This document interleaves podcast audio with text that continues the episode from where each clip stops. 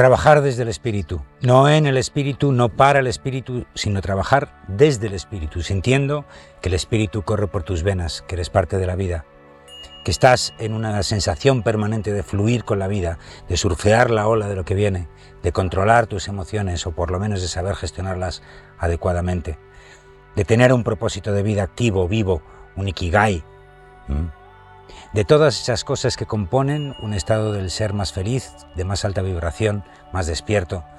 Bueno, hoy te traigo un mapa para conseguir todo eso, te traigo una metodología que puedes usar como checklist o puedes usar como hitos que tú vayas alcanzando en tu camino personal o puedes utilizar en cualquier ámbito de tu vida. Te va a ayudar a estructurar tu camino personal y además nos va a ayudar a resumir lo que hemos visto estos dos años de mundo interior que ya llevamos y como pieza de arranque de la tercera temporada que ahora comienza con este programa. Así que si ya has venido aquí, pues bienvenido de nuevo. Y si es la primera vez que vienes, pues bueno, pues tienes un ratito de vídeos por delante. Bienvenido, bienvenida a la tribu de Mundo Interior. Comienza la tercera temporada. Y para que, para muestras un botón, y precisamente porque es el, comienzo de la tercera temporada, al final de la reflexión de hoy te voy a dar precisamente eso, un ejercicio de cómo eso lo aplicamos a mundo interior y cómo estamos creando un mundo interior en base a esta misma metodología que te estamos diciendo. Bueno, vamos a por ello. Bienvenido, bienvenida. Yo soy Joel Masiebra y esto es Mundo Interior. Bueno, primero las tres reglas. Son tres reglas tremendamente sencillas, pero que tienen que prevalecer sobre cualquier acción que tú vayas a hacer en cualquier ámbito de tu vida. ¿Mm? Son reglas que ya hemos hablado aquí, o sea que prácticamente nada de lo que vas a escuchar es nuevo, o creo que poco es nuevo, pero sí la forma en que lo estamos ordenando. ¿Mm? La primera regla, como ya sabes, es priorizar tu mundo interior sobre tu mundo exterior. De esto ya hemos hablado aquí, pero en este contexto lo que vamos a, mm, digamos, destacar es que en esta regla lo, que, lo importante es las sensaciones, las experiencias, las alertas, la información que te viene desde tu mundo interior sobre la que te viene desde tu mundo exterior. Esa es la primera regla. La segunda regla es que tu centro interior va a ser tu base, va a ser tu base, es decir, va a ser donde vas a querer volver siempre, siempre querer volver, porque eso es lo que tienes que hacer fuerte en ti, y esa sensación, esa vibración, la vas a coger como referencia, pues cuando tengas vaivenes o decidas salirte de tu centro interior porque tienes que hacer un esfuerzo o porque has tenido un revolcón emocional o vete tú a saber, ¿vale? Pero tu centro interior es la base, la referencia. Esa es la segunda regla. Y la tercera regla es entender que todo es un espejo. Todo lo que nos rodea es un espejo de algo de nosotros mismos. ¿Eso qué quiere decir? ¿Que no hay nada real? Sí, sí, claro que hay algo real. Tu experiencia sobre eso es real, pero es tuya y es subjetiva. Y además están otros elementos que te acompañan. Pero lo que tú ves de esos espejos, perdón, de esos objetos, de esas situaciones, de esas personas, es un espejo de lo que tienes dentro de ti. Uno de los principios más antiguos del mundo interior que cubrimos en aquella pieza del el tipo del espejo. ¿vale? Todo es un espejo. Todo es un reflejo de ti. Todo eso nos lleva, una vez visto esto, al único requisito que, que realmente hay que tener para poder desplegar todo lo que vamos a decir, las diez claves, las diez eh, compuertas, los diez pilares que necesitamos construir para trabajar desde el espíritu. Y el requisito, puesto que todo es un espejo y todo lo que hemos dicho anteriormente, es que tu trabajo de sombra, ¿eh?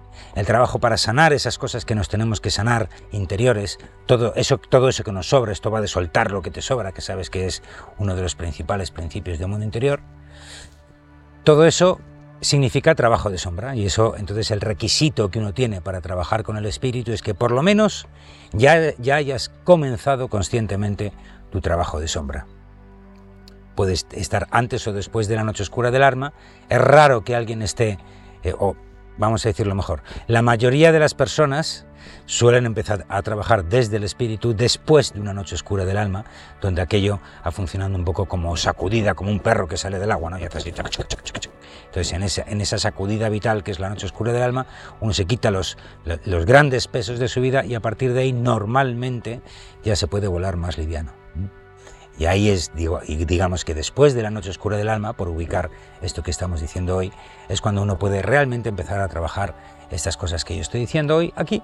Y eh, lo que hay antes de esa noche oscura del alma es el, trabajo grueso de, sombra, ¿no? de esas cosas que nos pesan durante años, esos procesos y programaciones que no soltamos y entonces nos hace que permanentemente estemos donde estamos.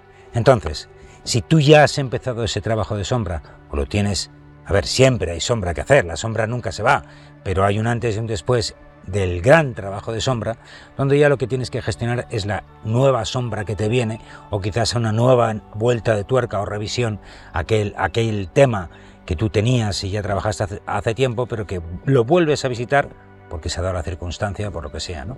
Eso también es trabajo de sombra, por eso no digo que tengas la sombra resuelta, porque por lo menos en esta dimensión la sombra no solo nunca se resuelve, sino que va a integrarla ¿no?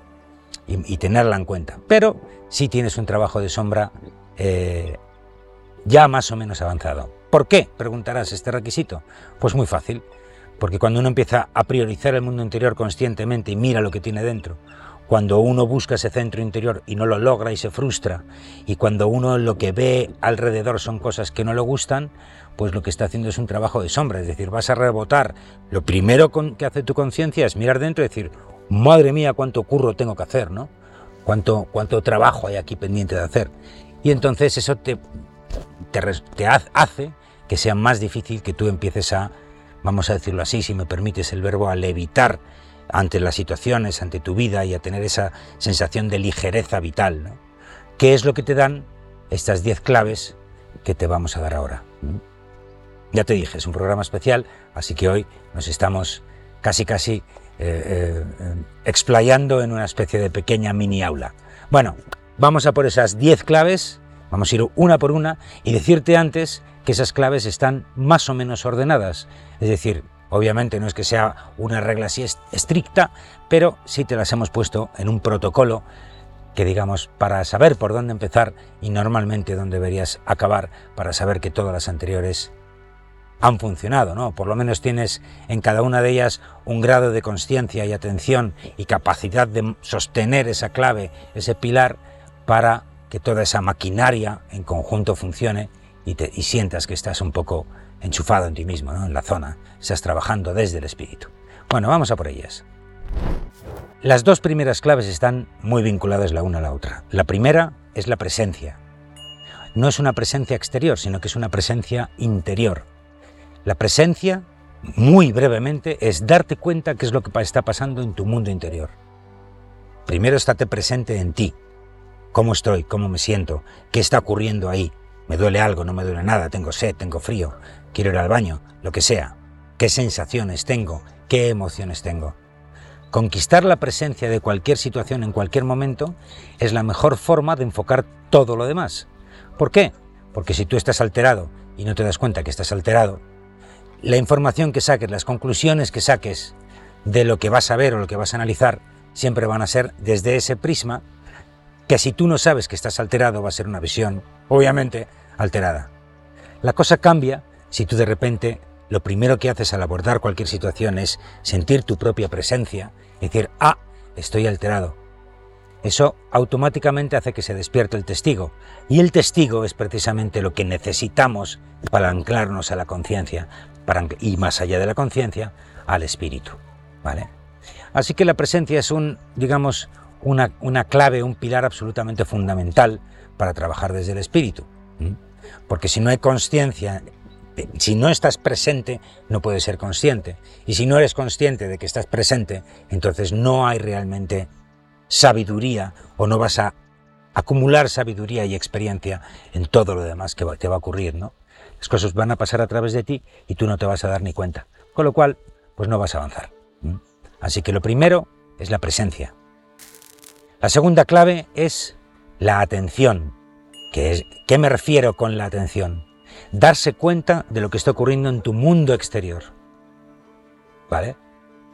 Fíjate que ya empezamos, empiezas a entender cuál es el truco, ¿no? Un yin dentro, yang fuera. ¿Qué es lo que está ocurriendo ahí, no? Atención, ¿qué está pasando? ¿Quién está? ¿Quién está ahí?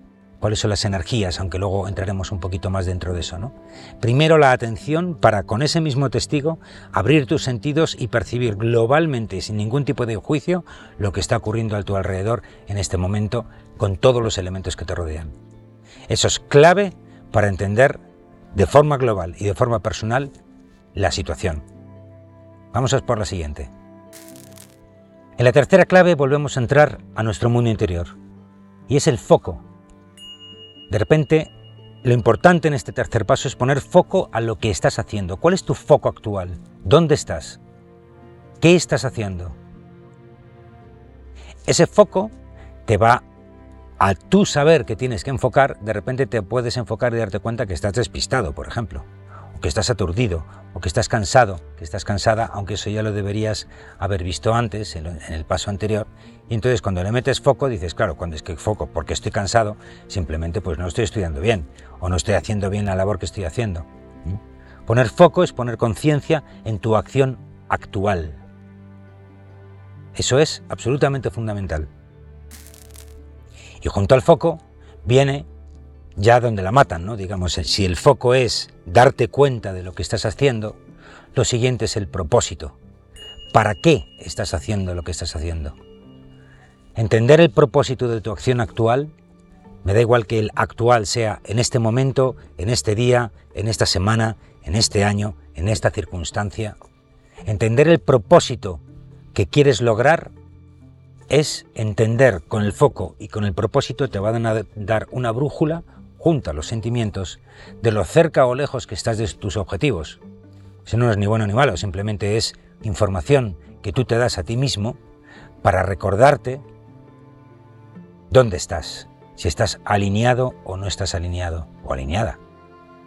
Así que el propósito, entender cuál es tu propósito y desde luego tener siempre un propósito en todo aquello que hagas, aunque sea descansar o no hacer nada, que es un perfecto un propósito perfectamente válido, es fundamental. Tu propósito actual.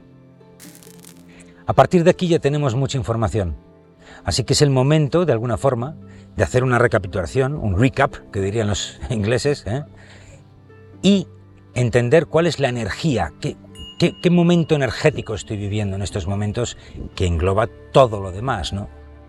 ¿Por qué no hemos hecho antes este foco de la energía? Porque el, ver la energía de la situación, aunque lo puedas poner al principio perfectamente de este método, requiere ya de una introspección especial. ¿no? Tienes que haber levantado unos sentidos sutiles que son como casi casi, como diría mi, mi, hermano Pedro Revuelta, el aroma de la luz, ¿no? ¿A qué huele esta luz? ¿A qué huele este momento? ¿A qué huele esta situación? A veces es muy sutil, como me puede pasar aquí y ahora, viendo, viéndome rodeado de esta pequeña, agradabilísima brisa que me está rodeando ahora, que es tremendamente sutil, o puede ser tremendamente agitada, ¿no? Una bronca, un momento de agitación momentánea, lo que sea, ¿no? Pero sobre todo la lectura de la energía es la que esa lectura de la energía te va a dar una lectura del equilibrio de la situación, ¿no? No solo si la situación está equilibrada o no, sino cuáles son los focos energéticos de una situación, por ejemplo, de trabajo en grupo. Cuando estás trabajando en equipo o trabajando en una sala con alumnos o lo que sea, necesitas tener una visión energética de la situación para saber precisamente en ese propósito que tú tienes, cuán lejos está ese propósito de la situación energética y por lo tanto tener pues una solución al respecto, ¿no? Empezar a fluir entre ese propósito y la circunstancia energética que te rodea es donde se produce esa especie de surfeo que siempre te digo, ¿no? Ese transurfing del que habla la teoría de los péndulos. El autor ahora mismo no me acuerdo quién es, te lo voy a poner aquí abajo en un cartel, y tiene varios libros. Yo me he leído creo que dos o tres, son, son varios. Lectura interesante, pero muy interesante algunas teorías, pero madre mía, se nota que viene de otra cultura. Ahí yo con eso lo dejo. Pero bueno, lectura interesante de todas formas. Entonces, ese surfear la situación, surfear tu vida, surfear el momento sin que te afecten, lo logras justo en el equilibrio entre la clave del propósito, el pilar de tu propósito y la lectura energética de la situación actual. Repito, porque es ahora donde tienes que actuar, no en el futuro.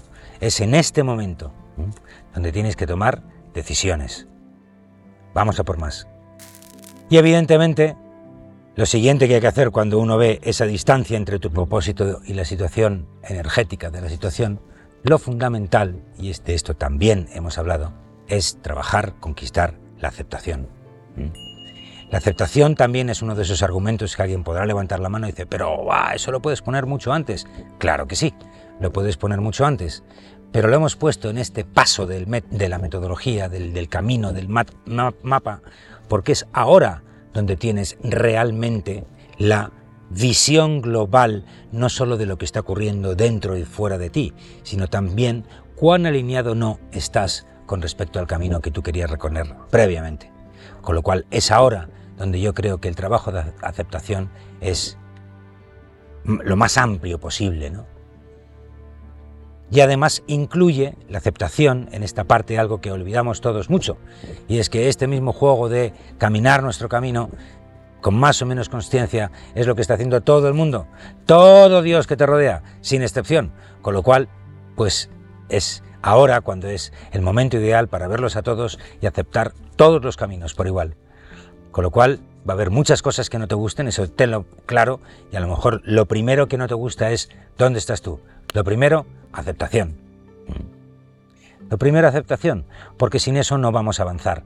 Si, no aceptamos lo que hay, entonces el testigo se apaga y nos volvemos a aferrar al ego y, y, si el ego es el que comanda la carroza de tu vida y de tu camino interior, mal vamos. Es muy mal guía el ego. El ego es un excelente avisador, el ego nos alerta y es una, es una víctima fantástica para decirnos, ah, Dios mío, vamos a morir. Pero una vez que nos ha dado esa alerta, no puede tener las riendas de la cosa. Es la aceptación, lo que necesitamos tener, y eso solo se puede enganchar al testigo, aceptaciones como las riendas del testigo que van hasta los caballos, que son las vicisitudes, los programas, las circunstancias que llevan tu vida, tu carroza adelante. ¿no? Esos caballos no los puedes más o menos dominar, o desde luego los dominas bastante menos de lo que dominas en una carroza, ¿no? pero permíteme la metáfora. Esa aceptación son esas, esas riendas que lleva el testigo. Eh, sin aceptación no hay testigo porque estás metiendo juicio. ¿Mm? Siguiente clave. En esa aceptación uno no tiene más remedio que ver, cuando da un pasito más, evidentemente, porque estamos en la siguiente clave ya, que reconocer que hay una inteligencia superior en todo esto. Ese es un momento muy, muy mágico, donde uno se da cuenta donde es matemáticamente imposible el que tal o cual o aquella, esta u otra cosa funcionen, ocurran. Es imposible. Para calcular las estadísticas de que algo sea probable en tu vida, en tu entorno, cuando ya además estás viendo con esa perspectiva, lo ves por doquier, te das cuenta que sí o sí tiene que haber, no solo hay una mano inteligente detrás, sino que esa mano inteligente es infinitamente superior a nosotros. Y eso es el espíritu. Ahí es donde uno reconoce que el espíritu es, yo soy el que soy y la energía, el espíritu se está moviendo por todas las cosas de una manera que ni siquiera podemos llegar a poder comprender. Con lo cual, de ahí también entramos un poco en bucle con el paso anterior, ¿no? Porque llega un momento que se abre tanto el abanico hacia el gran espíritu que uno solo puede aceptarlo, aceptar las limitaciones, mirar arriba y decir, gracias, ayúdame, ¿eh? etcétera, puntos suspensivos, porque uno ya acepta que esto, por ahora, no lo puede resolver todo solo, ¿no? Y además es que no lo tiene por qué resolver todo solo. Tienes que resolver lo que tienes que resolver. Y esa inteligencia además juega a tu favor. Y eso es algo fantástico. En ese momento es donde se asientan muchas cosas. Cuando ya ves el espíritu, no solo lo ves como algo inteligente, sino que lo ves como algo inteligente que te reconoce como parte del proceso. Una vez tú reconoces al espíritu, el, espíritu, el universo, Dios te mira de vuelta y te dice, ok, aquí estás. Ahora ves que también trabajo para ti, ¿no? En forma de serendipias, en forma de que pides cosas porque estás en el trabajo, necesitas ayuda, pides la ayuda para el trabajo que estás haciendo, ojo al orden de las cosas y ahora vamos a, la siguiente clave. Y ese universo, ese espíritu, ese Dios, ese gran arquitecto, ese pu, la fuerza, pu, puntos suspensivos, ¿no? Esa inteligencia te responde y te ayuda a su ritmo y a su manera, que siempre es mucho más inteligente de lo que uno nunca hubiera podido imaginar. Y eso nos lleva a la siguiente clave. Y una vez que uno ha intentado digerir de alguna forma que hay una inteligencia superior y que está muy muy presente en tu vida, ahora te toca a ti. Es el momento de la responsabilidad, de la habilidad de dar una respuesta a una situación dada o a un yo soy dado, o mejor dicho, súbelo todavía más, ¿no? De ti mismo, ¿no? Aquí me acuerdo de, ahora me viene a la cabeza una cita que dice Millo mucho últimamente, ¿no? Dice, sí, sí, hoy es un buen día para morir, pero también es un magnífico día para ser eternos e inmortales, ¿no? Es decir, ahí hay un intento. El intento, el tener un intento, es una de las últimas claves ya donde la cosa ya empieza a ser muy, muy seria. ¿Qué es tener un intento? Tener un intento es poner todos tus planos, tu coherencia entre tus planos, en favor de una idea, en favor de algo que quieres obtener, en favor de algún camino que quieres recorrer. Prefiero lo de camino a lo de algo que quieres obtener, porque lo de ese algo puede parecer que quieres un objeto. Normalmente cuando uno tiene un intento, y sobre todo en el camino espiritual, rara vez el objetivo es obtener un objeto. ¿no? Los objetos pasan, en base a la primera de las reglas, a estar supeditados al mundo interior, ¿no? a lo que quieres conseguir. Ese intento está para qué. ¿Qué es lo que quieres hacer?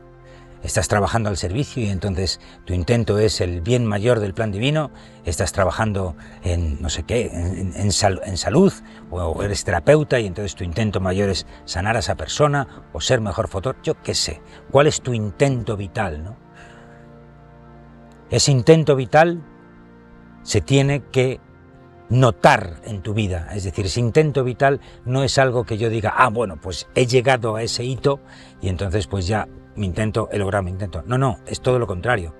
Estás en tu intento porque estás ejercitando el intento que quieres ejercitar. El objetivo es muy, muy secundario, ¿no? O por lo menos muy difuso.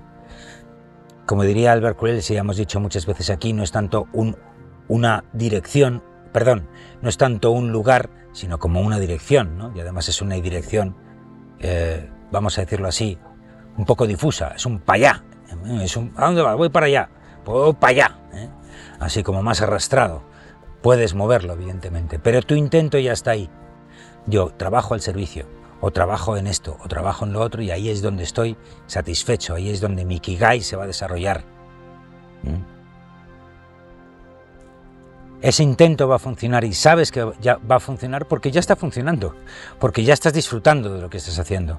Y como ya has tenido en cuenta al Gran Espíritu, como ya estás entregado a lo que sea, ya has aceptado, porque dentro de la aceptación, obviamente también aceptas lo que venga, ¿no? Es decir, el intento y la aceptación hace que tú no tengas objetivos concretos a la vieja usanza comercial, por decir una forma, ¿no? o de la Matrix, material, podríamos decir, sino que tu intento es un intento de lograr sensaciones, de lograr emociones, de lograr hitos interiores, internos, que no son tangibles, que son muy difíciles de describir, pero sí son muy fáciles de reconocer. ¿no? Cuando uno está ahí y está en presencia o está en silencio y dices, ¡Ah! Hoy he conseguido estar en silencio, hoy he tenido la experiencia vibracional de estar en calma, por ejemplo, ¿no? hoy he encendido los tres fuegos, o tantas cosas más. ¿no? Viene alguien de fuera y dice, demuéstramelo. Pues qué difícil, ¿no? Demuéstrame que amas tú a tu pareja, ¿no? Pues fíjate qué difícil es eso pues ahí es donde ya sabemos que netamente estamos trabajando desde el espíritu. Tu intento ya es satisfactorio porque está alineado al espíritu. Todo eso te lleva a la penúltima de las claves, ¿no? a, la, novena clave que ya tenemos, que es tener plena o vivir en o ser confianza. La confianza ya no es algo que tengas que alcanzar. Tengo que confiar en que esto va a salir. No, no, no, no, no. Eres confianza, estás en la confianza precisamente porque te has apalancado en la clave anterior, ¿no? Porque te has apalancado a tu intento. Tú ya has obtenido la, el beneficio de alcanzar ese grado vital de trabajar desde el espíritu, trabajar en tu camino interior y trabajar en tu yo soy. Ya lo estás percibiendo día a día, con lo cual ya no tienes ningún tipo de miedo o ningún tipo de preocupación, ¿no? Tienes retos, tendrás lo que tú quieras, ¿no? Vicisitudes, mejores y peores días, pero ya estás en la plena confianza de que vas a llegar a donde tengas que llegar y de que todo momento es perfecto, ¿no? porque esa confianza precisamente es la que, eh, vamos a decir así, cristaliza, consolida, o, mejor dicho, si me permites otra vez el verbo, galvaniza todo lo que viene de, los, de las claves anteriores, ¿no? De entender que hay toda esa inteligencia espiritual que se está moviendo, más tu propio intento, hace que la vida sea tan maravillosamente perfecta que no tienes que cambiar nada, simplemente tienes que trabajar en cómo navegas tú en este océano de maravilla, ¿no? Y entonces ahí es donde la confianza se cierra, se galvaniza y entonces ya eres confianza y estás absolutamente tranquilo, ¿no? Porque te centras en hacer lo que tienes que hacer, te centras en revisar tu propósito y hacerlo lo mejor que tienes, que tengas dentro de ti y entonces te liberas de los objetivos materiales de lo que ocurre, ¿no? Y entonces la cosa sigue hasta donde tenga que seguir, donde seas capaz de mantener tu intento con tu energía, y si alguna cosa falla o ese proyecto, esa expectativa, esa relación, esa situación llega hasta donde llega, dices, pues, ¿ves? Llegó hasta donde tenía que llegar, como ya sabía que iba a ocurrir. Tenía plena confianza en que iba a salir lo que tuviera que salir, ¿no? Porque ya te acompaña la conciencia en todo el proceso. Y así llegamos por fin a la última de las claves, ¿no? que es el fluir. Relájate y disfruta. Fluir es fundamental, es ahí donde uno demuestra justamente el paso anterior, ¿no? Donde uno demuestra que realmente, independientemente de los problemas que vengan hacia nosotros, hacia nosotros, independientemente de lo que ocurra, somos capaces de fluir y de fluir serenamente y de fluir con gratitud y de fluir con conciencia y de fluir diciendo, ¡buah! qué palizón me estoy dando, qué difícil es esto, pero cómo estoy disfrutando esto, porque mi espíritu está presente y más allá de lo que mi cuerpo esté, que estoy absolutamente reventado, pero fluyo con la situación. Fluir con la situación te va a ayudar a cambiar muchísimo tu proceso de toma de decisiones. Y entonces decidirás estructurar tu día de otras maneras, decidirás cuándo te vas a tomar unas vacaciones, decidirás un montón de cosas en función de lo de, que, lo de perdona, en función de lo que cada momento te esté indicando que tienes que hacer. Cuando uno se nota que pasa un día y pasa otro día, pasa una semana y pasa otra semana, y esa sensación de fluir con el momento de una forma serena, con el testigo despierto, la práctica mayoría del día. Cuando todo eso ocurre, y repito, esto no es una especie de estado semi-angelical, aunque un poco sí, porque estás también a la vez conectado con el día a día, con el rifirrafe de lo que tienes que hacer, de la tarea, de, que te viene uno, te interrumpe, se mueve la energía, es decir, todo esto que estoy hablando anteriormente es un escenario absolutamente dinámico, ¿no? Pero ahí realmente es cuando uno se da cuenta que efectivamente estás trabajando desde el espíritu. Y es absolutamente mágico. Y te decía que eso es como vamos a afrontar y como estamos afrontando ya mundo interior como ejemplo del desarrollo de todo esto. ¿no? Mundo interior obviamente ocupa en nuestra vida, tanto en la de Elena como en la mía, un punto fundamental. Es nuestro, nuestro trabajo de servicio público, aunque también está teniendo un retorno, pero indudablemente es para nosotros una parte, un pilar fundamental para nosotros y también es una forma de vivir. Con lo cual, es decir, de ganarnos la vida. Con lo cual, hay dos formas de abordar mundo interior desde lo económico o desde el espíritu, ¿no? desde un trabajo de servicio gratuito, vamos a decirlo así. Y además eso es algo que todo el mundo que se quiere trabajar desde el espíritu siempre ha hablado. ¿no? A mí me gustaría, de alguna forma, poder vivir de la espiritualidad. Bueno, nosotros vivimos de la espiritualidad, pero no solo de mundo interior. ¿Mm? Y ahí está una de las claves, es decir, ¿cómo nosotros enfocamos mundo interior? Mundo interior debe ser un proyecto que se sostenga sobre sí mismo, sí, pero ¿qué es sostenerse sobre sí mismo? ¿Es necesario hacer un business plan para que un proyecto se sostenga sobre sí mismo?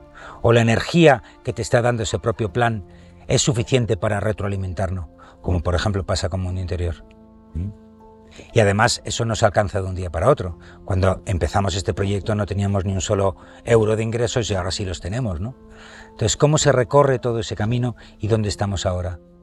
Ahora nosotros estamos en un momento donde el mundo interior paga sus gastos, no el esfuerzo que lo metemos, pero sí paga los pequeños servicios que tenemos aquí y allá eh, eh, para darte servicio y ofrecerte este contenido, pero nos da muchísimo, muchísimo más valor en las experiencias que estamos teniendo, en el feedback que estamos teniendo de, de vosotros, en los debates de tribu que estamos teniendo.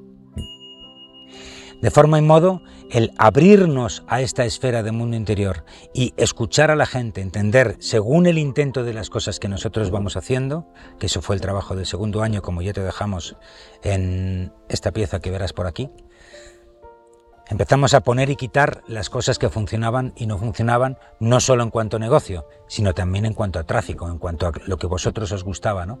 Y potenciando otras que, aunque parece ser que no tenían mucho atractivo, pues sí que resulta que tenían mucho más enganche con vosotros, ¿no? Y que por lo tanto las, las fomentas más, ¿no? Ese equilibrio de ver no solo dónde estás tú metiendo tu energía, sino cuál es el retorno, es fundamental en el mundo interior. Pero aquí es donde viene la clave. Decía la primera regla, mundo interior antes del mundo exterior. En nuestro caso, en el caso de Irán mío, nuestro mundo interior como personas, como seres, como individuos, va por delante de la experiencia que tenemos con vosotros. Es decir, ¿cómo, cómo concilias eso? ¿no? Yo puedo hacer muchas cosas con vosotros, pero solo voy a hacer aquellas cosas que también me aporten a mí. Si no hay crecimiento mío y solo vuestro, a mí no me vale. Eso para mí es entrar en el mundo otra vez de la etapa anterior, ¿no? De la tercera dimensión, donde lo hacías todo o gran parte de lo que hacías lo hacías por dinero. Entonces de ahí que tengas una vida profesional y una vida personal. Bienvenido a yo ya no tengo eso. ¿Vale? Es decir, llega un momento donde se fusionan ambas vidas y entonces tienes total coherencia porque estás todo el día haciendo lo que quieres, debes y tienes que hacer porque así lo decides tú lo cual significa, por ejemplo, el estar perfectamente abierto a cambiar los formatos de contenido o de producto o de servicio de mundo interior en cualquier momento. No hace, gran, no hace falta grandes anticipaciones, no hay una gran estructura detrás de nosotros, con lo cual tampoco debemos organizarnos mucho, es muy rápido para nosotros hacer cambios. ¿no? Esa combinación entre seguir metiendo energía en las cosas que funcionan y te están dando un retorno y atreverte a romper la baraja sin ningún tipo de expectativa con el resultado, es lo que uno de alguna forma le pone en la pista de salida, no, ya en la pista de despegue y levantando las alas para trabajar desde el espíritu. Y te das cuenta además que a pesar de que tú has podido, o normalmente es así, has ido apagando tu vida anterior profesional normal, vamos a decirlo así, de tercera dimensión, tonal, paulatinamente mientras crecían los ingresos y adaptabas tu vida a una vida netamente espiritual, notas que el espíritu también crea las serendipias para que esa transición sea ni lo más, no te, no te voy a decir ni lo más suave ni lo más fuerte que puedas, porque eso no funciona así, sino se adapte al intento que tú estás haciendo para trabajar desde el espíritu. Tú metes tu energía en el espíritu de una forma consciente y global, y por global también incluyo lo profesional si es que quieres meterlo ahí, o no, o no digo cambiar de profesión, sino llevar el espíritu también a tu vida profesional, que es una cosa muy diferente. ¿Vale?